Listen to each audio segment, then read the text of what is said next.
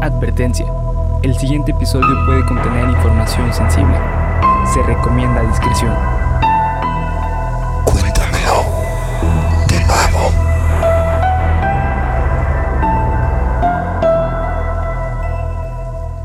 Geek Supremos presenta Cuéntamelo de nuevo. Ya, no. Así, ¿no? Así. El podcast. como, como el Como Joker. El Joker, así. No, no, no, ya chido. El podcast en el que su anfitrión y servidor César Briseño los llevará a ustedes y a mis amigos y compañeros, empezando por mi lado izquierdo. Bernardo Herrera. Y después de una ausencia, del, ya vieron lo que voy a decir ahorita, entonces, sin tanta desmadre, porque ahorita vamos a hacer desmadre, a Ana Sofía Grau. por un viaje a lo desconocido, lo absurdo, lo aterrador y lo increíble. Cumplimos 70 episodios. Aplausos por los 70 episodios. Y como cumplimos 70 episodios, quiero hacer una mención porque tuvimos 10 capítulos más y nadie murió, excepto la reina Isabel. Llegamos enteros. Miembro honorable de Geek Supremo. Miembro, honorable, miembro real de la realeza de Geek Supremos. Eh, Tenía la gorra. Tenía la gorra de Geek Supremo, sí, claro. Y tenía. Ay, bueno, es que ahorita, ahorita van a ver una sorpresa.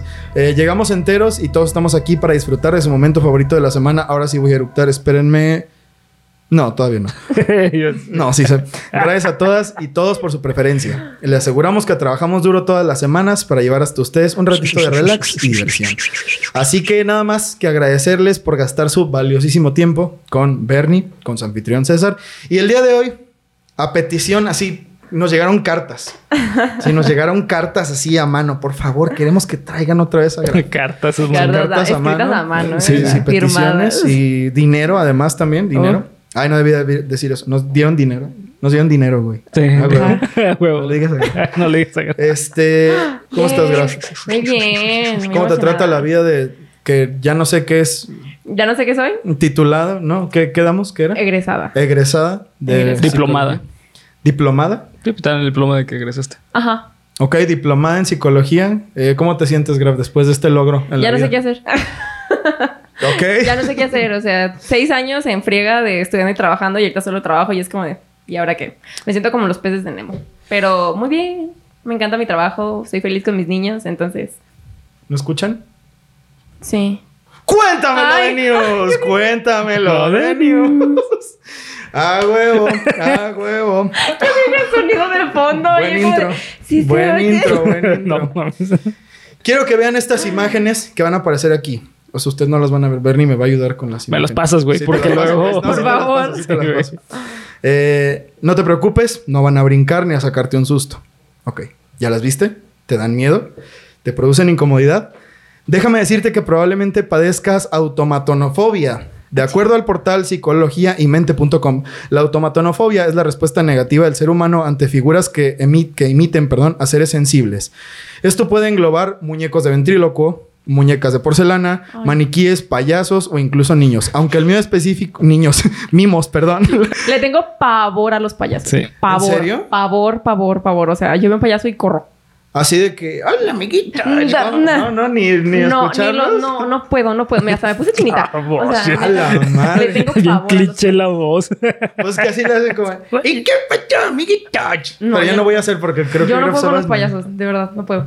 Me No mucho miedo. manches. Yo también les tengo poquito miedo, pero nunca he conocido en persona a alguien que Así, fuera o sea, como tú de ya, ya, ya, ya, ya, basta. Una vez estaba en Chapo y hubo una como así, había muchos payasos, yo estaba así como de Ok, yo creo ataque que de pánico en ese momento. o sea. eso sí debe ser el fucking terror de la vida, ¿no? Eh, ¿Qué les está diciendo aquí? Ah, sí, sí, sí, sí, sí. Para hablar de estos episodios de terror incontrolable, también entra por ahí la teoría del valle inquietante, propuesta por Masahiro Mori, que establece que hay una especie, un espacio, perdón, entre una respuesta positiva y totalmente negativa cuando un robot específicamente con rasgos humanos se va acercando más a parecerse un humano y cuando se asemeja más a un robot. Esto se habla con robots parecidos a humanos, pero como una persona que padece automatonofobia, les puedo decir que no es exclusiva, ya que mi peor temor es quedarme atrapado en una iglesia en la noche. Eh, Con de- el Android 18 y 17. no, no, güey. No, está bien. Ellos sería como de quítate, güey, que no es que me está dando una crisis, cabrón. Eh, ya que yo creo que el día que me pase esto, puta, no, me da un paro cardíaco. En serio, las figuras religiosas son. Sí, son muy macabras. Ay, no, no, no, no, no. No, no puedo ni pasar por las tiendas del centro. Pero Este, si quieren saber, bueno, si si quieren matar. Y vives en el centro. Y vivo en el centro, ya sé, güey, vives sí. en el centro. Eso es lo peor, güey. O sea, hay Ah, que pasar. que no que calle. El centro Ah, es como. Ya ves, güey, ya dijiste tú, Ah, tú dijiste así una referencia así de No, que al lado de. Que este Claro, güey me quiere matar, güey. Y si ustedes me quieren matar, llévenme a una iglesia en la noche. Y ya, así. Pero bueno, el que punto está es... al lado de mi casa. La que está en el... Ah, ¿qué dije? Ah, yo sí dije la iglesia que está al lado de mi casa. El... Ah, Ay. hay muchos, hay muchos. No saben, no saben. No, El punto es, queridos amigos, que la Es que en Puebla hay muchas. Es, es que, sí, es que en Veracruz somos muy religiosos todos, de hecho. Déjame, me pongo a rezar. Bueno, el punto es que la automatonofobia es un miedo horrible. Y yo les puedo decir que uno de mis peores temores es quedarme atrapado en una iglesia. La, la verdad. No, no, les, no les dan, no te dan miedo los maniquís. No, nada. ¿En serio? ¿Los maniquís? Sí. No. Las muñecas de porcelana, sí. Qué horror. O sea, esas muñecas de porcelana que están ahí, que O son los- de 1900. los- no, hasta los nenucos. Ay, no mames. Los nenucos son horribles. No. Mi hermana, hace muchísimos años, tenía un nenuco que... De esos que volteabas para abajo Y cerraban los ojos. ¡Ay! como Ay, bebote. no. Ah, Como- exactamente. Ajá, como bebote. Haz de cuenta como bebote. Da miedo. Ah, lo que les quería decir al respecto del Valle Inquietante, porque esto lo dije como muy rapidito, es que realmente lo que pasa es, mientras más se va acercando a un humano uno de estos objetos, más es el rechazo. Mientras más se va alejando de ser como un humano, es algo normal para nosotros, ¿no? Entonces, básicamente, la automatonofobia es todo lo que tiene que ver con figuras religiosas, con eh, figuras de cera también, con muñecos de porcelana, con muñecos de ventríloco que se mueven. No, no sé, yo, yo sí estoy seguro de que mueven los ojos. Estoy seguro de que mueven los ojos. No, nu- nunca me ha tocado verlo así en vivo y ojalá que no me toque porque el día siguiente. Hubo un me video muero. hace como 10 mil millones de años. Yo me acuerdo que estábamos en la secundaria, algo así, de una muñeca de esas que te dan a los 15 años. Que la tenía agarrada Ah, como sí, venía que y se movía. Y yo como de que... Ahorita que dijiste eso fue como. "Shh". Ajá. es como que... Ay, no, uno de los peores temores que hay, la verdad. Para mí es horrible, es horrible. Ah, eh, ¿qué, qué, qué? Así que si ya lo. No, qué, qué pendejada. Chequen el capítulo exclusivo de fobias. Si quieren aprender más de fobias, tenemos un capítulo. Una hora duró esa madre entera, ¿no? Me imagino que sí. hablando sobre fobias y otras anécdotas divertidas. Habiendo dicho esto y ustedes compartiendo sus fobias, porque es lo que tienen que hacer, tienen que dejar aquí abajo cuál es su Yo sé que sí mayor tengo temor. claurofobia. Es la de los payasos.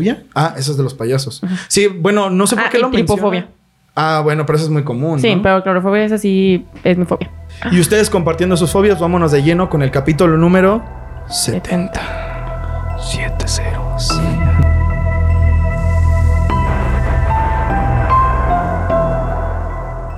El episodio número 70 de tu podcast favorito de misterio está por empezar. Apaga la luz, sube el volumen y prepárate para aterrarte con... Cuéntamelo de nuevo. Déjame ver si estamos grabando. Si estamos grabando, está saliendo bien chingón. Ok, ok, aquí vamos, déjame ver dónde está el tema. Es miércoles, miércoles, miércoles, mistebroso. Mistebroso, sí lo voy a dejar, güey. Sí, la neta se tiene que quedar, güey. Sí, sí, sí. Es que la vez pasada la Sí, cagué. Y mistebroso. Gu- Gustos, luego que han. La verdad, escuchar, eh, escucho dos podcasts de camino al trabajo todos los días, depende como el día, o eso, Geek Supremos o La Cotorrisa. Y no escuchas tus capítulos para oírte así de no mames, que bien me caigo. Pues los escuché cuando salieron, pero me voy a la Yo a veces semana. digo como, ah, no mames, qué cagado el Bernie. Como que, que bien me caes, de verdad. Así de, no mames lo que Graf dijo, güey. Ah, güey, qué chingón está este podcast. Qué Ah, cagado el viernes. Y no voy manejando, güey. Nomás voy así caminando en la calle como pendejo. en tu casa. Con- y mi hermano así de, güey, qué verga. Amigos de Spotify, vénganse a YouTube con lo de siempre. Pero bueno, si no pueden, estoy Yo lo escucho más en. Spotify que en YouTube. ¿Ah, en serio? Sí. Sí ha, sí ha llegado mucha gente que nos dice que nos escucha. en Un Spotify, putero, ¿no? güey. Hay mucha gente en Spotify, de hecho. Amigos de Spotify, este capítulo es para ustedes. Es para ustedes. Para que Por vean eso que está me- lleno de imágenes. Por eso se empezó con imágenes, Sí, ¿no? sí, tal cual, tal cual. Bueno, pero es que también eso es para los de TikTok, güey. O sea, ustedes no le hagan caso a lo de pinche. Cuéntamelo de news, güey. Es el capítulo es para ustedes, amigos de Spotify. Y les hago así. y no me pueden ver. Pero bueno, en fin. Eh, canijos, pásenle que hoy vengo motivado y listo para calmar una de las peticiones más cabronas que han llegado al canal. De ello les digo que dejen en los comentarios los temas. Y hoy por fin vamos a hablar de uno que se ha pedido y se ha pedido y se ha pedido. Y lo vi y dije, ya. Ya no puedo posponer ¿Cuál, güey? Porque neta hay un chingo. Ya- no, no, no. Hay uno en específico que es como de, ¿sabes qué, güey? Ya, basta. Ya no ¿Cuál, lo voy a posponer más. Un cafecito y como el pueblo es sabio, ya vieron el título, vamos a conocer la historia del asesino serial más letal en la historia de Latinoamérica y creo Ah, sí. que es el, el más letal en la historia de la humanidad, güey. Del universo. Porque- del universo, de los multiversos. Porque vaya que este perro se voló la barda con lo que hizo. Pedro Alonso López, Ah. el monstruo de los Andes. Nacido el 8 de octubre de 1948 en el municipio de Venadillo, en el departamento de Tolima, en la bellísima Colombia. Porque siempre que viene Grafa Ay, hablamos de no Colombia. sé, no sé, no sé. Me persigue totalmente. Yo creo que sí, ¿eh? Yo creo que es una señal de que... Tengo que ir, de tengo que regresar, volver. tengo que regresar. Sí, sí, sí. Siempre que, siempre que viene Graf, no, sí. hay algo que Hay tiene algo que ver con Colombia. ya sé. Saludos amigos de Colombia. ¿A- ¿Algún colombiano o colombiana a la que le quieras mandar saludos? Ah, ya Juan. Juan Restrepo. Juan Gran Restrepo. amigo. ¿Dónde estás, Juan Restrepo? Ah, en Colombia, qué pendejo es En. Colombia, en Medellín. Eh, bueno, si ves esto, Juan Restrepo, este capítulo es para ti. Ya no es para la gente de Spotify, es para Juan Restrepo. Eh, en una etapa en la que, que, ah, sí, nació este güey, en una etapa en la que se llevaba a cabo un movimiento llamado la violencia dentro de Colombia, conocido por ser una guerra civil entre los simpatizantes de los partidos políticos liberales y conservadores. En el año en el que nació Pedro Alonso, se dio un evento conocido como el Bogotazo de protestas duras y mucha muerte. No es mi intención traer clase de historia, así que... No, pero siempre es, o sea, Es contexto. es contexto y, se- y es bueno saber. Y la neta son temas Interesantes. Sí, son temas fuertes, son temas duros, son pues revoluciones prácticamente. Entonces, investiguenlo, es un tema, es un tema que, que los va a hacer sentir un poquito mal. Te está portando bien tu micrófono. Lo estoy limpiando. Ay, güey, yo creí que le estaba haciendo así, yo así. güey. Ah, cabrón. Para que no se pasara el Ay, sonido. Es como tranquilo, Cálmate, tranquilo. Todo va a estar bien. Todo va a estar bien. No, no, no hay, no asesinos de micrófonos todavía. Digo, "Shh, tranquilo, yo te cuido. Eh, ¿Qué chingados? Vamos a empezar por el principio. Eh, es decir, la infancia. Es decir, El momento más importante de, de la vida. es Ay, decir, infancia Ay, culera. Pues avisa, güey. Güey, ya pues que sé. no tienes que leer la mente, y me cabrón. está sacando datos de que Siempre nos es el momento más No, no, no, siempre nos leemos, güey. Siempre nos leemos. Siempre nos leemos y hoy me dejaste abajo, güey. Es el momento más importante. Pasó de lanza. Pedro Alonso tenía otros dos hermanos. Todos vivían en una misma casa y dormían en un mismo cuarto. Esto no tendría nada de malo, eh, de no ser porque su madre, Benilda López, se dedicaba a la prostitución. Benilda, no Belinda, se dedicaba a la Benilda. prostitución y no tenía otro lugar en donde atender a sus clientes que en el mismo cuarto donde dormían todos los niños. ¿Ven la importancia de la infancia? cortina. O sea, es Ben- Benilda. Benilda. Benilda. Que se Benilda. dedicaba a la prostitución. Ella Benilda todos los días. Ah, cabrón, como que no estoy entendiendo. Ay, no, Polo. Hasta yo entendí. Benilda. Benilda, Benilda. No entiendo. güey. Venirse. Ah, ok. Hasta yo entendí. Ah, no mames. Ay. Polo. Es que no lo estás Ya leyendo, sé, güey. no, Ah, Polo, no, está bien. No, fue adrede, güey, porque no sí cantaste infancia culera. Yo sí te entendí, Bernie. Gracias, gracias. No, no, no, no cuenta. No cantaste infancia culera. Te la voy a aplicar más. Eh, ¿Qué chingados le está diciendo de Benilda? Que ya entendí. Que- Ah, sí. Eh, atendía a sus clientes, solo separados por una cortina de los niños. Entonces los niños, pues... ah, no te pases de lanza. como cuando escuchas a tus papás... eh, Jamás en la vida me pasó. Nunca. no es tan malo. No, es que... No, bueno, eh, fu- fuera mamada, este. mm, psicológicamente tiene un peso importante Sí. en la vida, güey. Muchísimo. Escuchar a tus papás. Sí, Sí. se le conoce como el primer acto. Pero eh, malo o bueno. No, bueno, depende de la De- situación. ajá. O sea, es, es que no es bueno ni malo, es, es algo Es que tiene un Ajá. en tu desarrollo psicosexual. O sea, si yo estoy ahí parado grabando los... Eso está bien culero, Eso está un poquito malo. Dependiendo, sí no dependiendo. cool. Si, es de, si eres de Alabama, no hay tanto peso. Ah, ok. O de Monterrey tampoco, güey. No, pero eso sería como con... O sea, tu prima, ¿no? La grabas y... y como eres de Monterrey, pues no hay pedo, pedo. sí. No pedo, sí, sí, no hay ningún pedo. Pero si vives en el medio, me- Medio Oriente, No, No está tan pues, Sí, yo creo que pierdes la cabeza. literalmente, ¿no? literalmente. Quiero que ustedes, como Ajá. profesionales de la salud mental que son, cuenten la cantidad de cosas que estuvieron mal con el desarrollo del joven Pedro y me digan qué tan jodido estaba todo para él, ya que parece un caso de estudio muy popular. Vamos a sacar mi libretita. Por ahora recuerden lo de, lo de su mamá. ¿ok? Eso Ok. fue número ya, uno. mira, man, creo que con eso tenemos. No, espera, espera. No, es que no mames. Viene mucho más. Lo dijo la Biblia. Con nueve años de edad, Benilda sorprendió a Pedro tratando de tener relaciones sexuales con una de sus hermanas menores, por lo que la señora no tuvo mejor idea que quemarle los pies con cerillos y desterrarlo de su casa obligándolo a vivir como un vagabundo antes de cumplir los 10 años. Creo que no aclaré lo suficiente su contexto familiar, pero pues realmente lo necesitan. pues, ¿qué vas a decir? O sea, ¿cuántos hermanos? ¿Cómo? Son tres, eran tres hermanos. Ajá. Él fue el número siete y pues el padre de Pedro. Chinga, Alvarado- chinga, chinga. ¿Cómo, cómo tres hermanos y el número? Trece, trece, trece. Ah, 13. O sea, entre más. ¿Trece? Tres hermanos. Güey, vete a la verga, eso es súper importante. Y él era el séptimo. No mames, no, pues es que, no, güey. pues, ah, pues ya. Él era Malcolm el de en medio, No, pero no, de no, un no. chingo. No inventes. Así es. Así es. Fueron tres hermanos. Él era el número siete. Y pues un día estaba acá como que con su hermana. Pero, porque, o sea, no en mal pedo, sino, bueno, pues yo me imagino que replicaba Sí, la cosa. Sí, es, claro. es repetir con Sí, sus ¿no? conductas. Entonces, ah, bueno, al papá de Pedro Alonso, para, por si necesitaban más información de su vida, a su papá lo mataron seis meses antes de que él naciera en una pelea de bar. Su papá era un güey bien borrachote. Seis meses. Ah, entendí seis veces yo. Entonces, Lo mataron seis veces antes de caer al piso, güey. Era un gato, o sea, Era un, era un gato y lo Ajá, mataron seis veces. que- ¿Qué, qué otra explicación hay? Bernie, por Dios. O sea, Bernie, por favor. Bueno, ya, ya tienen idea. Los matan y regresan por la otra puerta. eh, Como que, puto, ¿qué pero pe- te faltó, me- te falta, te falta. Te faltó matarme aquí, güey. ya. Y, Aquí, lo- acá. y luego lo matan y ya. Seis veces lo. Digo, no, cap- seis meses, güey. Seis veces antes. Seis meses antes lo mataron en una pelea de bar. Entonces, bueno, ya tenemos idea de Sí, qué onda con la familia de Pedro Alonso, ¿no?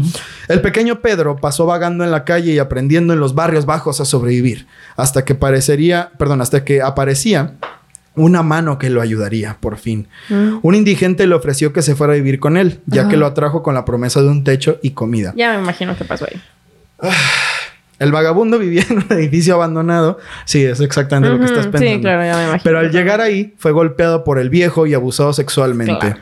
Pedro fue amarrado a unos botes de basura y dejado ahí como esclavo sexual durante unas semanas. No este mames. Ok. Eventualmente le daba comida, no lo tenía ahí muerto. Solo Ah, era digo, de qué que, pues, te vas a quedar aquí y pues, órale, güey, a darle. Y pues este era un viejito. un Y eso fue a consecuencia de que su mamá lo haya sacado. Sí, exacto. O sea, fue, ¿sabe más o menos si fue luego? luego o- Eh, sí, fue al año siguiente. Al año siguiente o a los meses siguientes. de O sea, estuvo a ser un vagabundo. Ah, ok, ok. Estuvo tiempo viviendo en la calle. Estuvo, de hecho, o sea, ahorita estoy hablando de los 9, 10 años, pero todavía falta un chingo. Pues Vivió sí. mucho tiempo en la calle. Vivió mucho tiempo en la calle. Eh, el vagabundo, ah, sí, ya les dije, Pedro fue amarrado, bla, bla, bla, bla.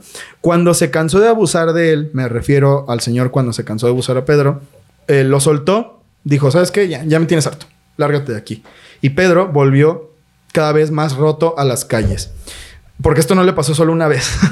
de que lo, lo agarraban otras personas para abusar sexualmente de él, pasó dos o tres veces. O sea, el güey tenía, además de tener esto, tenía una suerte de la, Sí, pues de es No, la o sea- niño, chingada. ¿eh? que es ventanas rotas, me imagino, ¿no? Sí, alguna vez, rotas. alguna vez lo Sí, dijo totalmente. Bernie y yo nunca lo he olvidado, pues era una persona que se veía bastante vulnerable y eso era fácil para otras personas para Así es. pues chingarlo. A la edad de 12 años, que otra vez parecía que alguien le iba a dar la mano. Pedro fue adoptado por una pareja de estadounidenses que decidieron sacarlo de la calle para darle una mejor vida. Fue inscrito en la escuela e incluso fue un estudiante bueno, ganándose el respeto y amistad de algunos de sus compañeros de clase. ¿A qué edad? A los 12 años. Bien, bastante bien, ¿no? Hasta que, lamentablemente, fue violado otra vez por uno de los profesores de la escuela. Por lo que Pedro decidió que nunca más volvería a ir con alguien que le prometiera ayudarlo y empezó a valerse por sí mismo. Pues claro. Que me parece pues la decisión más... Sí, sensato. Esto es horrible porque, de entrada, no justifico los actos de este güey. Sí, no, pero los entiendo. O sea, puedes entender el, el- el previo, pues. O sea, no justificas absolutamente No, nada. nada. Porque no hay justificación para eso. Pero entiendes. O sea, dices, es que qué onda? Sí, o sea, le tocó vivir una vida horrible. Horrible, o sea. horrible, no- horrorosa. La- lo peor que tú te puedes imaginar de vivir la vida. Ahí pasó. Ahí pasó. ahí Sí, sí, totalmente, güey. Ya con 12 años consumía diferentes tipos de drogas y el arma con la que se defendía era el cuchillo. Pasó gran parte de su adolescencia robando y haciéndose cada vez más ágil en ello. El hurto de su preferencia era el de las partes de carros ya que sabía cómo quitarlas de manera sigilosa y con cuidado, por lo que muchas organizaciones dedicadas a la reventa de partes robadas lo buscaban y le pagaban por sus servicios con dinero o más drogas para consumir.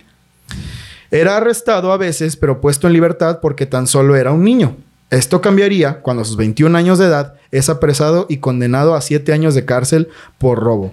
Es aquí donde la leyenda del monstruo de los Andes comienza. Por si no habían tenido con esta infancia y juventud de la mierda, güey, tenemos que hacer una nueva canción porque este güey ya, ya No, es toda la vida, culera. o sea, Es- de que... no sé, güey. Vivi vida culera o no sé, güey.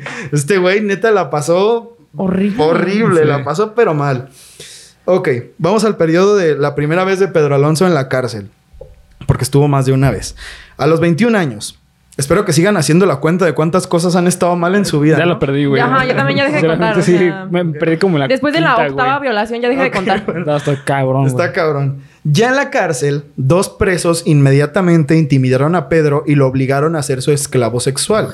Pedro empezó a convertir estas violaciones en odio en lugar de miedo, por lo que con los materiales que pudo encontrar dentro de la cárcel, improvisó un cuchillo y, en un momento oportuno, degolló a los hombres que abusaban de él. Es importante aclarar que mientras estos ajustes de cuentas ocurrían, Ese fue el primer asesinato que cometió. ese fue el primer asesinato que cometió. Ahí empieza, pues sí, la vida del monstruo de los Andes como asesino, ¿no? Esos fueron los primeros dos asesinatos que cometió. Mientras todo esto estaba pasando, Pedro se hacía adicto a las revistas pornográficas. Así que el momento de su adicción se vio mezclado con la excitación sexual tan grande que, le, Asesino. provo- que le provocaba perdón, asesinar. Sí, fue asociación totalmente. Es por eso que cuando estaba en la cárcel ya se estaba preparando para salir a hacer sus pendejadas en lugar de reformarse. Como en todas las Pues cárceles. es, del- es, es lo mismo Sí. que, la, o sea, que las drogas. O sea, normalmente cuando eres a- adicto a algo, buscas el éxtasis y la sensación que te causa la primera vez. Y cosa que jamás se puede, se puede lograr. O sea, es la primera vez y... Sí, por eso va aumentando cada vez. O sea, por ejemplo, por el querer buscar El y primer buscar, asesinato buscar, buscar. puede ser que haya sido por accidente. Ujú. Y en el segundo, para darle un poquito más de, de- de- de poder, o bueno, más sensación, eh, es planeado, por ejemplo. O sea, porque le agrega la adrenalina de planearlo. Mm. ¿Sabes? O sea, siempre va aumentando. Siempre, siempre, güey. Pues definitivamente que cada vez se fue pasando más de verga, sí. Vamos a ver por qué ahorita. Pedro cumplió su condena completa y fue dejado en libertad. Por lo cual comenzó a vagar sin rumbo otra vez, llegando a Perú, donde se ganó por primera vez el apodo de El monstruo de los Andes. Señor del intro. Señor del intro. Advertencia. El siguiente episodio puede contener información sensible. Se recomienda discreción. ¡Guau! No mames. Vino el señor del del intro. intro, güey. ¡Guau! Ya regresó de sus vacaciones desde el episodio anterior. Ah, es cierto. Sí, es cierto. Sí, sí, lo Sus escuché. vacaciones, güey. Ok, advertencia, güey. Aquí empieza Lo heavy. lo Lo bueno. Sí, sí, sí. Tras pasar casi una década, ya que por matar a sus agresores se le añadieron dos años de cárcel, cumpliendo un total de nueve, este güey necesitaba saciar sus necesidades sexuales. Pero al no tener nada de dinero, la única solución viable que se le ocurrió al pendejo este fue abusar de jóvenes vulnerables. Y cuando O sea, digo ¿ubicas jóvenes... Que, que- que repitió absolutamente todo lo que le hicieron a él. ¿Mm? Se llama crianza. Tal cual, es verdad. Repitió todo lo... eh, aquí iba a empezar a repetir todo lo que le hicieron a él. Y cuando digo jóvenes, estoy siendo muy leve con las descripciones porque realmente me refiero a niñas de entre 8 y 12 años. ¡Ah! Fíjate, es justamente cuando él empezó a sufrir de abuso. O- Pues no, des- ¿Eso bueno, que ver? mm, yo diría que el primer abuso es desde la manera en que vivía. O sea, el hecho de que su mamá se dedicaba a eso, Y él lo veía. ajá, eso O es sea, abuso. pero si te pones a pensarlo como la primera vez que sufrió abuso físico fue cuando tenía con 10 años. Mm, pues 9 años, digamos que fue cuando lo sacaron de su casa y le quemaron los pies. Como Cuauhtémoc. Cuauhtémoc y Pedro Alonso son lo, son lo mismo. A huevo, paralelismos, Sí, paralelismos sí, históricos. históricos, espacio-tiempo. En el pueblo de Ayacucho, al sur de Perú, habitan los pueblos indígenas Ashaninka y Quechuas. A huevo. Son pueblos que viven a las faldas de la cordillera de los Andes y había muchas niñas desprotegidas en ese lugar. Bueno, no desprotegidas, más bien es que como eran comunidades muy chicas, pues salían a la calle y estaban jugando con los otros niños del pueblo. No sé, no tenían por qué tener en mente que había Que un cabrón un ajá, suelto que las claro. que las estaba acechando. Empezó a haber un número alarmante de desapariciones, ya que al ser una comunidad indígena, las niñas salían de sus casas, como ya les dije, normalmente sin pensar que Pedro Alonso estaba acechándolas a cada rato. Cuenta en una entrevista posterior que elegía a las niñas que tuvieran, entre comillas, cito, los ojos más inocentes. Esto es una cita textual. Sí, sí. Ya que ver cómo estaban confundidas y sufrían es lo más excitante. Ok. Oh, ok. ok. Ah, Sobre su modus operandi a su captura en Perú, comenta, cito textualmente, estas son una de las mejores, de, de los casos mejor documentados con respecto a entrevistas Sí. que tiene un asesino serial, ya que la mayor parte de estas declaraciones yo las saqué de las entrevistas Sí. de YouTube. Sí, sí, sí. Literalmente el güey ponía como condición que quería dar entrevistas al momento de, de que lo encerraron. Sí, sí, sí, tal cual. Era un vato al que al principio no le sacaron nada de información y de repente todo. y de repente quiso decir todo. Sí. cuando empezó a, a ganar mucha fama por eso. Dice Pedro Alonso López. López, sí, era López, ¿no? Bueno, Pedro Alonso, este pendejo. Obligaba a la niña a tener sexo conmigo y ponía mis manos alrededor de su garganta. Cuando el sol salía, la estrangulaba. Solo era bueno si podía ver sus ojos. Nunca maté a nadie de noche. Habría sido un desperdicio en la oscuridad. Tenía que verlas a la luz del día. Había un momento divino. Hijo de tu puta madre, güey. Eso está bien pasado de verga. Había un momento divino cuando ponía mis manos alrededor del cuello de las niñas y observaba cómo se iba. No, ya no puedo, güey. Dilo, dilo, güey. Ya no mames, siento Sí. aquí, güey. No mames, está de la verga. Sí. Ay, qué calor está haciendo, güey. Decía que eh, el momento divino es cuando veía cómo se le iba la vida de los ojos. Exactamente. ¿Cuándo qué? Se le iba la vida de los ojos. Y termina su cita textual diciendo: Solo aquellos que matan saben a qué me refiero. Sí, claro. Y fíjate que es una opinión común. Ay, Dios mío. O sea, la he escuchado en otros casos.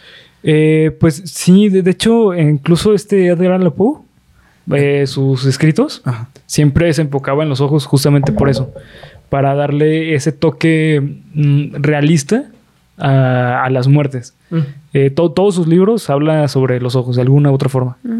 Bueno, pues parece que este güey también lo sabía por esta clase de, de declaraciones. No, este güey es un hijo de la verga, güey. Sí, güey, este güey es un monstruo. Sí, no, Tal no, cual. no vale monstruo, pito. monstruo le queda chico.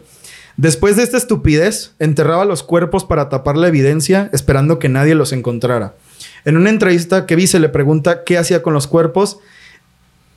Y el hijo de su perra madre, así todo sonriente, porque eso, eso es una cosa que, que molesta mucho de las entrevistas. Que le preguntan cualquier cosa y, no, así es como lo hice. Sí, así es como yo lo hice. Como de, ¿qué te ríes, puto? No, ¿qué pedo, güey? Que rompe mi pantalla, pendejo. Ay, güey, no. Pero bueno, Sí, dice. güey. Eh, el, el entrevistador le está preguntando algo así de ¿y qué hacía con los cuerpos? ¿Los tapaba? No sé qué. Y este güey le dice, riéndose, pues los tapaba así como usted dijo, como si fueran animales con paja y tierra. Y se le queda viendo así sonriendo. Ay, qué miedo. Así como de, güey, qué, qué No, hijo de No, puta, no, no, güey, no, este es- güey.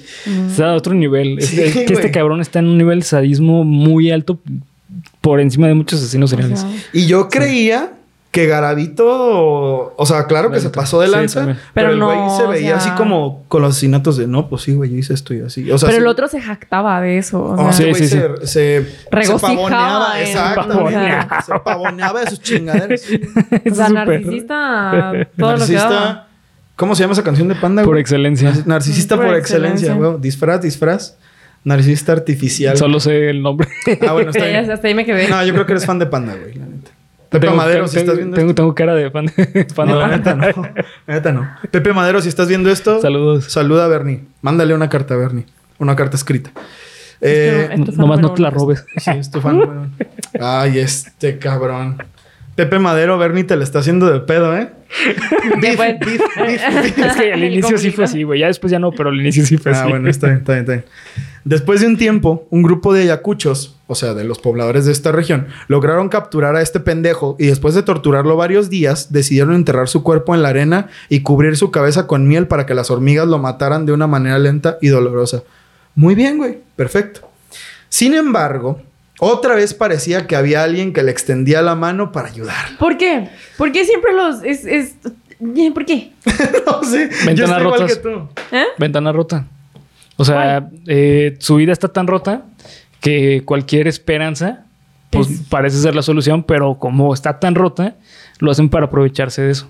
No, pero o sea, me refiero que hay, veces- hay muchos golpes de suerte que literal son golpes de suerte a las personas que no se merecen esos golpes de suerte. Este güey tuvo suerte tras suerte. Primero era ayudado, luego era violado Ah, tres veces, luego era ayudado, luego era violado tres veces, luego era ayudado, así como de... Pues sí, es que es eso, son las ventanas rotas, tal cual. Bueno, O sea, vamos, por va- eso- va- vamos a ver qué pedo, güey. Y ya al final tú nos dirás si de, güey, yo creo que la neta este güey, mucho de eso fue una suerte cabrona, ¿no? Porque, chequen esto. ¿Qué? Se trataba de una misionera estadounidense, amiga de la comunidad, que les dijo que estaban cometiendo un acto inhumano y que lo mejor sería entregar a Pedro Alonso a la policía. El hijo de su perra madre se salvó. Se Ay, no. Pero. ¿cómo, cómo? Lo estaban, lo dejaron tirado así en, en- en la arena, enterrado, con miel en la cara para que las hormigas lo mataran. Ajá. Y llegó esta misionera y les dijo, no, güey, ¿cómo están haciendo eso con esa persona? Esa gente metiche. no, no, no, es que las niñas sí. No, no, no, no, eso es inhumano. Lo que hay que hacer es entregarlo a la policía. Está bien, O sea, sí, pero, pero no. pero, pero, bueno, Pregúntale a los papás de las niñas. Sí, y- eh, eh, exactamente, exactamente. Yo no soy nadie para juzgar. Yo no soy nadie para juzgar. Bueno, está bien. Vamos a ver qué pasó después. Aquí hay dos teorías sobre el caso. Número uno. Se supone que la misionera lo llevó a la frontera con Colombia y ella al verlo, ventanas rotas, medio muerto, le dijo que por favor no volviera nunca más o lo iban a matar, que debía ser bueno y rehacer su vida y lo liberó en Ecuador. Ay, no. En Colombia, perdón. En Colombia. Ay, Esto es lo que Pedro Alonso relata. Esto es lo que se cree. Sin embargo, sin embargo, la teoría número dos dice que sí llegó a la estación de policía. Pero como a la policía no le importaba para nada los pueblos indígenas y no querían meterse en ningún pedo de investigación porque eso cuesta mucho dinero, mejor decidieron, ah, ¿de dónde es? ¿De Colombia? No, depórtalo. Y allá que se encarguen de él. ¿Qué pasó? Realmente nunca sabremos. Porque durante 1978, bueno, en el periodo del 78 a 1980, hubo una tasa alta de desapariciones de niñas Sí. en Ecuador y Colombia. Ya que este perro cometía sus crímenes en los dos países. Es decir, lo que pasó fue que el güey se libró. Sí, sí. Hizo lo que quiso. Sí, hizo lo que quiso. No llegó ni a la policía, ni pagó por ningún crimen de los que había hecho en Perú. Nada. Solo se liberó y logró seguir haciendo sus mamadas en. En otros dos países. Las policías de, ambos países, aquí va, lo adjudicaban a la trata de personas, por lo que no se metían mucho en ello hasta Sí, que... pensaba, que en algo, eh, pensaba que era algo organizado, ¿no?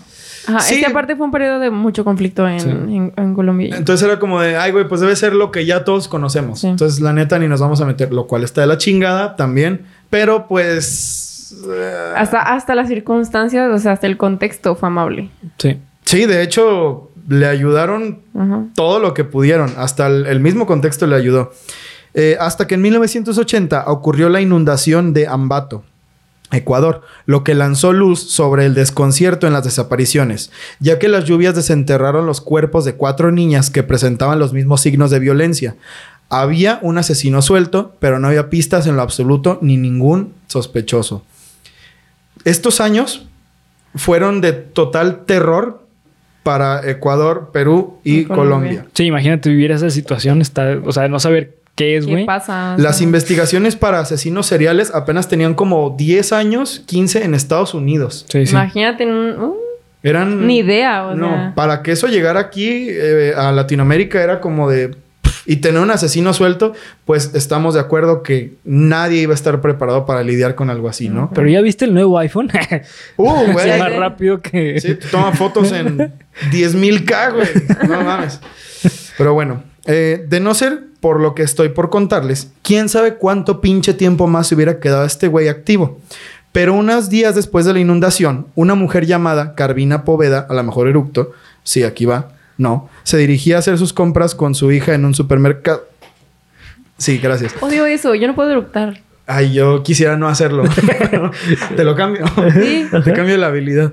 Eh, en un supermercado. Pedro ya había visto a la joven de 12 años de edad. Y en un descuido de la madre, este la, la agarró entre sus brazos y empezó a correr a toda velocidad hacia la salida. La madre, al darse cuenta, empezó a gritar como si no hubiera un mañana, alertando a todos los clientes y el personal de seguridad lograron capturarlo y regresar a la niña sana y salva.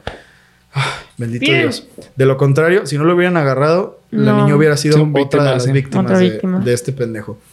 En la comisaría, Pedro Alonso estaba riéndose y tentando a los policías al no hablar y hacer señas de que su boca estaba cerrada con un cierre y con llave. De esto hay un video, exacto, hay un video de esa madre.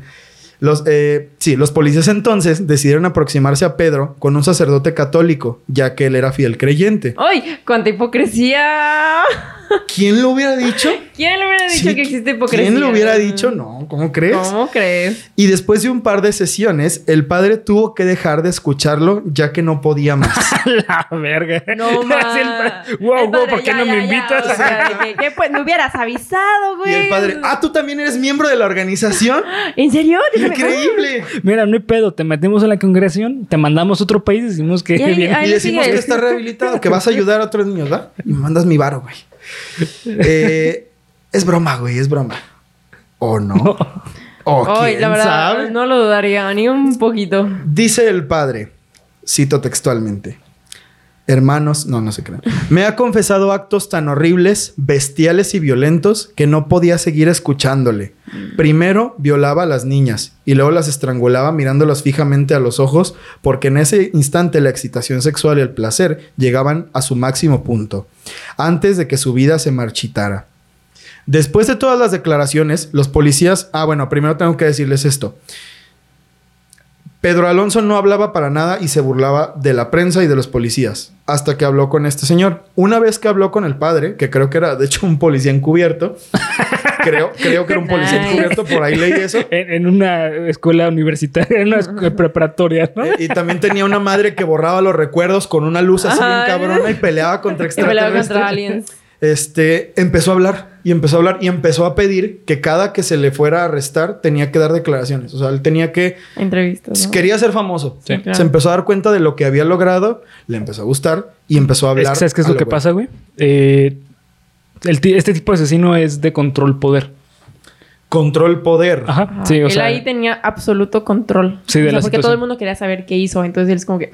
Y aparte, es, eh, los que son de control poder son extremadamente narcisistas, güey. Ya. Entonces, el hecho de que haya personas que quieran saber qué es lo que pasó y Le por qué hicieron eso. Ajá. ajá, exactamente. Entonces, es para, eh, para él es como, no manches a huevo, o sea, soy chingón y soy el cabrón Todo el mundo quiere más saber verga. de mí. O sea, entonces. O sea, es una elevada a su ego, cabroncísimo. Tiene todo el sentido del mundo. Eh. Tiene todo el sentido del mundo. Por eso hay tantas entrevistas, güey. De verdad, lo que les digo es que si quieren escuchar así, debe haber un top en YouTube de las peores declaraciones del monstruo de los Andes, seguro. Después de todas las declaraciones, los policías encontraron que el meollo de sus crímenes estaba en su infancia. Al respecto de su infancia, Pedro comentó a la prensa y a los policías, cito textualmente, perdí mi inocencia a la edad de 8 años, así que decidí hacer lo mismo a tantas muchachas jóvenes como pudiera. Él decía que prefería las ecuatorianas porque, cito textualmente, son más dóciles y más confiadas e inocentes. No son como las muchachas colombianas que sospechan de extraños. Cuando se les preguntó Hay tantas cosas mal en esa frase. todo, O sea. todo. Como te digo, que es como la explicación perfecta de lo que es eh, Latinoamérica, güey. Ya sé, o sea, es como que, ¿por qué piensas que unas, o sea, unas mujeres o unas niñas ya son desconfiadas? Es porque imagínate el contexto en el que viven que ya son desconfiadas, o sea. Pues es que es parte de la crianza, o sea, es parte de la crianza. Y aparte, eh, bueno, o sea, yo, yo sí veo bien, la neta, que sean desconfiadas, güey. O sea, que la crianza sea como que, oye, no te acerques a cualquiera. una es ¿sabes? desconfiada, o sea, aquí también somos súper Claro, desconfiados. claro. Pero pues sí, es Latinoamérica. En su máximo Viva. Esplendor, ¿no? Sí. Cuando se le preguntó, esto es a lo que yo les digo, cuando se les preguntó, se le preguntó a este güey sobre las peruanas, lo que dijo fue que eligió Perú, decidió empezar por Perú, porque en Perú hay mucha gente eh, que, que de- es descendiente de, de tribus indígenas, claro. Entonces él decidió esto porque dice que a las muchachas blancas las vigilaban mucho. Sí, claro. O sea, una cosa... sí, horrible, güey. Sí, sí. Sí, todo culero este cabrón. No vale tres kilos de mierda. No, güey, prefiero, o sea, prefiero reír para no llorar. Sí, güey. Ya, verdad. hasta la popó tiene más propósito. Sí, Sí. sí, sí, sí. Vale más que este hijo de puta. No puedo decir algo diferente a esto. Todo esto, así como nos ven a nosotros, tenía así a los policías, pero así yo creo que unas 50 veces más. Por lo que empezaron a dudar de lo que decía. Es que es increíble. o Es sea, increíble. Verdaderamente increíble. Y estos güeyes fue de, ay, güey. No es cierto. ¿Sí hiciste cabrón. todo eso? ¿No? Que también, eh, ese es otro punto. Eh, a todas estas personas que tipo, cumplen con ese perfil, se tiene que poner mucho en duda lo que dicen. Por los aires de grandeza que tienen, güey. O sea, engrandecer, literal, Sí. engrandecer todo lo que dicen. Sí, Buen eh, punto. pueden Es, es cierto. hacerlo. Es cierto. Pero ahí es cuando, mira, esa puede ser como una- un arma de doble filo. Le dices, la verdad no te creo de que hayas hecho todo esto. Ah, no, ve a buscar a tal lugar y ya, o sea, pero... De hecho, muchas veces pasa eso, ¿eh? O sea, es como, o sea, se tiene, bueno, no es que muchas veces tiene que hacer eso, es lo que dice y lo que se comprueba. Mira, y como parece que Graf tiene experiencia en ser asesina serial, exactamente lo que dijiste fue lo que pasó. Pedro llevó a los policías a, los a un campo en Colombia donde al excavar se encontraron 74 cuerpos de niñas que habían sido reportadas como desaparecidas en los meses anteriores. ¿Cuántos? 74, pero no, espera. Él confesó haber matado a más de 110 en Colombia, a otras 130 en Perú y a más de 100, ay, güey, a más de 174 en Ecuador. Por lo que, si el testimonio de este malnacido es verdad, habría matado aproximadamente a más de 400 niñas. Oh my God. 400, güey, es un chingo. Es un puta madral eso, no mames. No, güey, ni siquiera el doctor del horror, el británico, Sí. el que mataba a los pacientes. Ese güey mató a 270 personas. No mames, está 400, cabrón esto. Más de 400. Hijo de puta. Solo se le pudieron comprobar 135, creo. Porque también lo que dices, ¿no? Hay que dudar. Hay que dudar de lo que hizo. pero- Pero después de ver esto, porque No. la anécdota, eh, la anécdota muy entre comillas porque no es gracioso, es que este güey, cuando llevó a los policías, mientras los policías no daban con los cuerpos, él se estaba riendo y les estaba dando como acertijos no para decirles dónde buscar en el campo. Ay, no, por favor. Esto no sé si sea güey. cierto, güey. Pero El les- Riddler. no mames, este es el acertijo Sí, de la vida real. de la vida Sí, real. o sea, como el, el- imagínate el, el poder que tenía. Exacto. Todo. Los tenía, Tenía así, así, en su manita. Es Sí. como que, ¿qué quieres? Los tenía agarrados. Ahora viene la segunda parte culerísima de este caso, porque no, no, no hemos acabado. No hemos acabado. Apenas vamos, ya vamos a terminar más o menos, pero todavía falta algo que los va a hacer sentir peor. Pasó 16 años en la cárcel en Ecuador. La pena máxima durante 1980, porque ¿qué otra pena le podían dar a un asesino serial? Claro. La pena Mm, máxima. se me fueron- ocurren varias. No soy nadie para juzgarlo. No soy nadie para juzgarlo. Probablemente todos estamos pensando lo mismo. Probablemente todos estamos pensando lo mismo. Y cuando cumplió su sentencia, fue extraditado a Colombia. Sin embargo, el veredicto fue en Colombia, que estaba loco y fue obligado a estar internado en un hospital psiquiátrico. Se le dieron órdenes de que tenía que llevar su caso y hacer presentaciones mensuales de sus avances ante la policía. Cosa que, pues, como ustedes pueden más o menos imaginarse, no hizo. Yo sí esperaba que lo hiciera, fíjate. Yo también. Yo sí creí que se iba a Me quiero rehabilitar, ser bien responsable. que se iba a reformar, pero pues ay, les falló a los policías ahí, no, no lo hizo. Les falló. Les falló, sí, la neta. Y fue que se le complicó. Se le complicó unos- Tuvo unos pedillos. unos pedillos. no Unos pudo- pedillos. Y no pudo pedillos. ir. Sí, ¿Qué onda? sí. ¿Por qué no fuiste al, psiquiatra después de haber matado a 400? No, pues unos pedillos. Ay, güey, es que me duele la rodilla, cabrón. Había mucho tráfico. No llegaba. la Y mierda. los policías así, ay, Pedrito. Ah, Está Pedrito. bien, cabrón. Vete a La próxima sesión. La próxima. Pedrito. Pero la, pero la próxima, ¿eh? Ah, ah, sonríale, perro. Básicamente, así fue la conversación entre esos güeyes. Fue puesto en libertad en 1998, a pesar de que en una de sus entrevistas en el centro psiquiátrico declara lo siguiente, cito textualmente. Yo creo que esto es lo peor que les voy a leer. En el momento de la muerte es apasionante y excitante. Algún día, cuando esté en libertad, sentiré ese momento de nuevo. O sea, y aún así lo dejaron en libertad. O sea, fue una amenaza de que iba a volver a matar. ¡No me metes! ¿Por qué? Guay. Estaré encantado de volver a matar. Es mi misión. Me van a temer todos. Pues claro. Hijo de puta, güey. Sí, no, este cabrón no vale Este 3 kilos de mierda. No manches, ya, No, ya no, me voy. O No, sea. No, está cabrón, güey. Está Y lo horrible. dejaron Sí. libre. Sí, claro. Bajo la promesa de, güey, tienes que ir a terapia, cabrón. Sí, sí, estás güey. muy mal. Sí, voy a ir. Sí, sí, sí. Ya, ya. Empiezo el lunes. Empiezo el lunes. Pero el lunes, cabrón. Sí, sí. No me vayas a fallar. Sí, no, o sea, el, el lunes, pero. de la. pero no, 10 sé, años, pero no sé de qué año. Bueno, pero empiezas. Pero sí, lunes, el lunes. Básicamente. Hijo de puta, no vale 3 Básicamente kilos de mierda este cabrón. En el 2002, la Interpol volvió a emitir una ficha de captura contra el pendejo este por otro asesinato igualito a los de los 80s. Así también como en el 2012, por otro asesinato muy parecido. Desde 1998 no se sabe dónde chingados quedó este güey. Y en palabras de su madre, a quien después se le hizo una entrevista, cito textualmente, él sigue vivo, ya que todos los familiares que se me mueren se me presentan en sueños, cosa que no ha pasado con mi Pedrito. No manches. O sea, hasta. Hoy en día tendría, mm, hice la matemática, 77, 72 años creo, tendría. En su prime. Sí. no. No, no, ¿y sabes qué, güey? Pero puedes seguir matando, El o monstruo sea. de Catepec tenía 74 años Sí, sí. cuando lo agarraron el año pasado. O sea. No se sabe. Y, y ese ¿Edwin es- no era, no era nada joven? ¿Cuántos años tenía Edwin cuando lo agarraron? Ya, ya era adulto, sí, ya, ya era Sí, señor, ya. Ya estaba rascando 60 y algo, o sea, fácil. Nah, pero bueno, no sé. Es que, güey, es que de verdad, el Sí. monstruo de Catepec, el último asesinato que Sí. hizo fue en el 2020, güey. Y el señor sí. tenía 70 años, creo, cerrados. y el güey igual. Dime, o sea, Sí. Este güey puede seguir suelto en, en cualquier lugar, güey. No, no se sabe. No se sabe. Por eso creo que esto lo hace peor, güey. Sí, Así, lo sé. lo- 10 mil sí, veces peor. Es, como- la cereza podrida del Sí, pastel, güey. O sea, De, bueno, no, no mames. Eh, eh, Edmund Kemper murió en la cárcel, güey. Este, a John Wayne Gacy lo, lo mataron, se lo Sí. ejecutaron. Este, a Garavito lo mataron en la cárcel. O sea, pero este pero güey. ese compa no se sabe. No. Nadie sabe dónde está. A ver, universo. No sé ni qué decir, güey. Tengo aquí. Sí, está. Aquí tengo todas las Mira, palabras. bueno, ¿vieron alguna vez la película de Lovely Bones? No, Mm, mm. De Semicielo.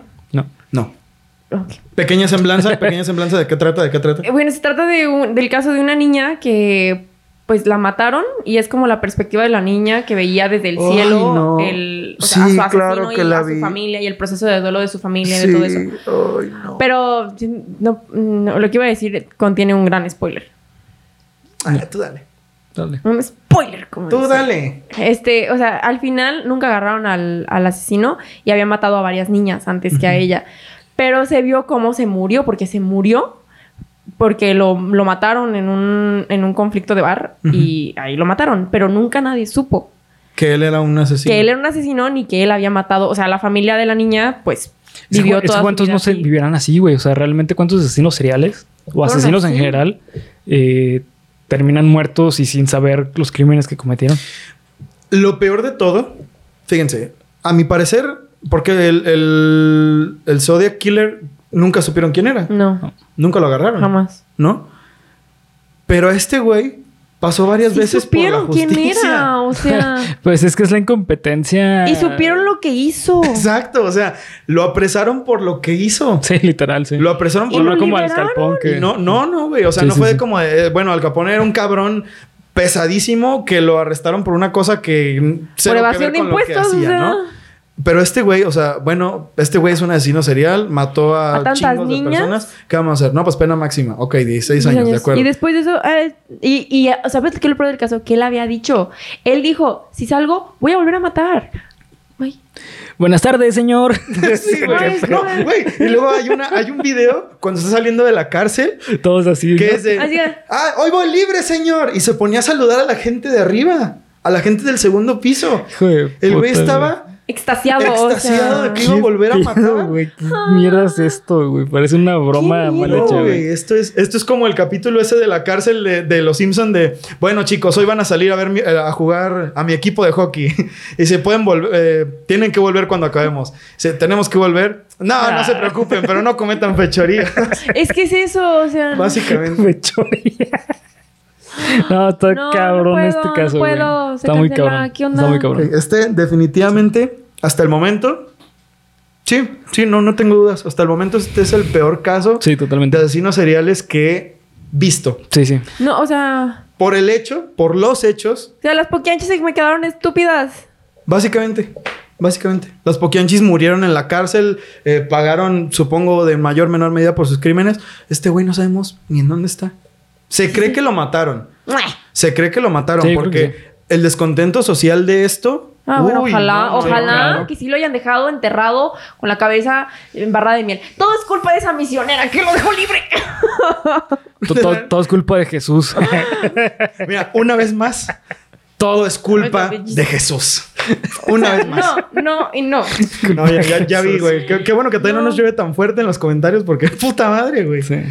O sí, sube este clip a TikTok y ya. vamos. Sí, nos va. Y después hablamos, güey. Y después vemos cuántos miles de seguidores perdimos, güey. Pero bueno, queridas amigas, queridos amigos, manténganse seguros siempre porque no saben, no sabemos nadie quién puede ser una persona así. Y así como este cabrón está suelto, hay muchos otros que probablemente por ahí andan. Ay, claro. Entonces, manténganse seguros, manténganse seguras. Es lo único que podemos hacer. Es lo único que nos queda ante historias tan culeras como la de Pedro Alonso López, el monstruo de los Andes. Queridos amigos, ¿Qué más quieren añadir a este su capítulo número 70 de Cuéntamelo de nuevo? Vayan al psicólogo, por favor, o al psiquiatra sí, si por necesitan. favor. O sea, Neta. de verdad, recomienden las, las tratar la salud mental. Y quieren a sus hijos, abrácenlos a veces. O no tengan hijos. Y si ya tienen, pues cuídenlo. o no tengan hijos. Ahí está. Sí. Sí, O sea, sí, neta, porfa.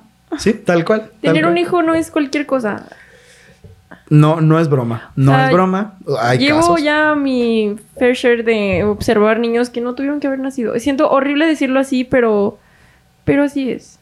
No es una cuestión O que sea- tenga que ver con que, bueno, pues no, no hay que darles, no, no, güey, realmente No, no. es una cuestión de si tú como persona no estás No equilibrado. estás equilibrado, capacitado o con las condiciones para poder criar a una persona, no lo hagas.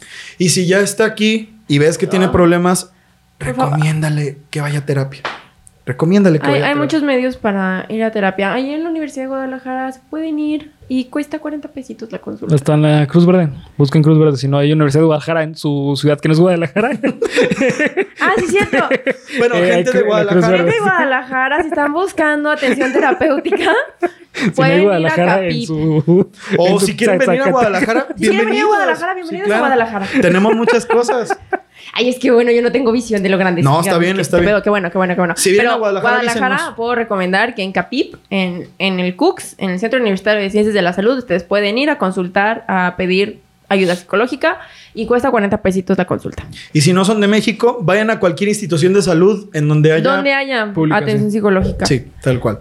Es lo que podemos rescatar de este. El peor, para mí y hasta la fecha, el campeón indiscutible en un caso ojete, horrible, pesadillesco de asesinos seriales. o sea, imagínate la sensación de los policías. Yo no me tuve chance de hablar con un, un, un delincuente, por decirlo, o sea, un agresor sexual. Y, y estaba arrepentido, o sea, no, sí estaba arrepentido y todo, y fue un caso muy particular. Pero imagínate hablar con alguien que... Que no le importe, que no le importa. ¿Y cómo, cómo manejaste esa situación tú?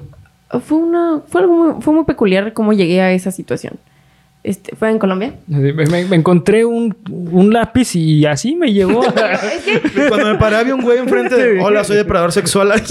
Casi, o- no, o sea, no así, pero fue en Colombia. Estaba en un, en un viaje dentro del viaje y fue a un- fui a una pequeña ciudad que se llama Barranca Bermeja, ciudadcita. Pues digo que hablé con, o sea, llegamos a la fiscalía porque me dijeron que, me preguntaron que qué me gustaba y, me- y yo dije que me gustaba mucho la, la psicología forense, aparte de la educativa y la clínica, ¿no? Entonces me llevaron a la fiscalía de Barranca Bermeja a hablar con el psicólogo de la fiscalía. Es que- El brote de qué pubertad. fuerte Es que sigo en la pubertad, ¿ok? A mis, a mis 25 años sigo en la pubertad. Entonces, este, estaba hablando con el psicólogo de la fiscalía y me dijo que si quería hacer una entrevista a un, o sea, a un preso que estaba recién ingresado y yo como de que, ok. Y me dijo, pero es- ya está aquí, o sea, de que ahorita en 15 minutos. Y yo dije, chingue su madre, o sea, estas son oportunidades de una vez en la vida. O sea, los de la policía como que va a estar esposado, este, estamos aquí, ningún problema. Yo como de que, Va a estar esposado con estas esposas. Ajá, con estas que es mi alegría, güey. Entonces, pues pasó, se sentó. ya entendí. En, Qué pendeja. en ningún momento me vio a los ojos. Jamás. Sí, claro. Sí, pues, jamás me vio a los ojos. Sí, claro. Me lo presentaron conmigo. Pero lo único que me salió fue decirle, cuéntame lo que me quieras decir. Entonces fue lo único que le dije, cuéntame lo que tú me quieras decir. Se soltó y me dijo todo. Este, ¿Y tú te enojaste?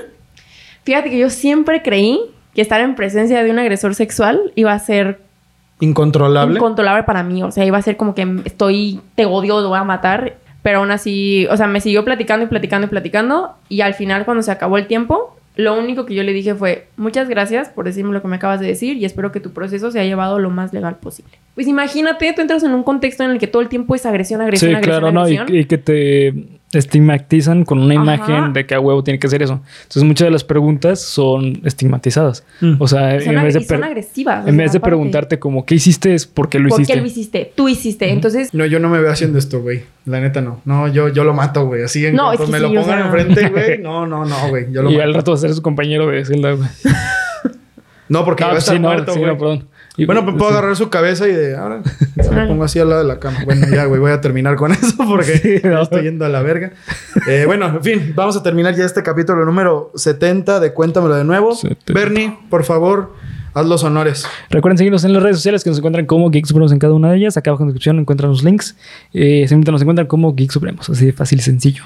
Y quiero decir que Graf el día de hoy me dio una de las cosas, nos Ah. dio una de las cosas más bellas que nos han dado a mí, que me han dado en toda mi fucking vida. Para los de Observen Spotify. Para los amigos de Spotify, vengan Vamos a YouTube. subir fotos O ya quítenlos, ya quiten el capítulo como quieran. Eh, es esta taza que dice Cuéntamelo de nuevo, con el logo de Cuéntamelo de nuevo, que trae mi nombre abajo. Y que atrás trae mis redes sociales y las redes sociales de Geek Supremos. Esto es lo más bello. Y no, no, espérate, güey. Es que no es, no es solo eso. la de Bernie. No, tienen que mostrar el. Ah, sí, el... Este es un... Mi, mi animal Mu- favorito. Muestra, muestra la cara, güey. Porque Uno- como me lo mostraste a mí, es que- fue así como de. Uno de mis animales favoritos en toda la vida es el perro salchicha. Y Graf me hizo un perro salchicha de origami. O sea, güey, qué pedo. Graf, eres la mejor. Eres, eres la mejor. También a. Bernie le dio una taza Sí, aquí está la tacita. con el logo de X Supremos. Que probablemente se venga algo así después. Probablemente. personas. Probablemente. Ahorita está muy chida, gracias. Sus redes sociales atrás. No, no te creas. No, no, no, no es para tanto que se venga. la- No, no, sí, ya lo Ay, no, personalizado. No, no, no, no. No. O quién sabe, güey. Sí, imagínate un mensaje. Contenido exclusivo. Sí, Pues sí, sí, exclusivo. ya después, ya después Para los míos. No, todavía no, todavía no, güey. Todavía no, todavía no. Y un autógrafo. no, todavía no. Eh, pero bueno, gracias, Graf. Esto es una belleza. amor, para que una sigan creciendo muchísimo. belleza. A huevo. Síganlo, son los mejores del mundo. Uh, uh, uh. Así que, pues nada, queridos amigos, Graf, gracias por estar aquí otra vez. Ya me imagino toda la sarta de comentarios que se vienen. sarta, sarta comentarios. Así como, como bien harto, ¿no? Toda la puta sarta de. No, no, no. Bueno, eso es todo, queridos amigos. Muchas gracias por estar una semana más. Disfruten su miércoles misterioso. Nos vemos, cabrones. Hasta luego. Bye. A huevo, huevo, Hasta huevo. luego. Bye. A huevo, no.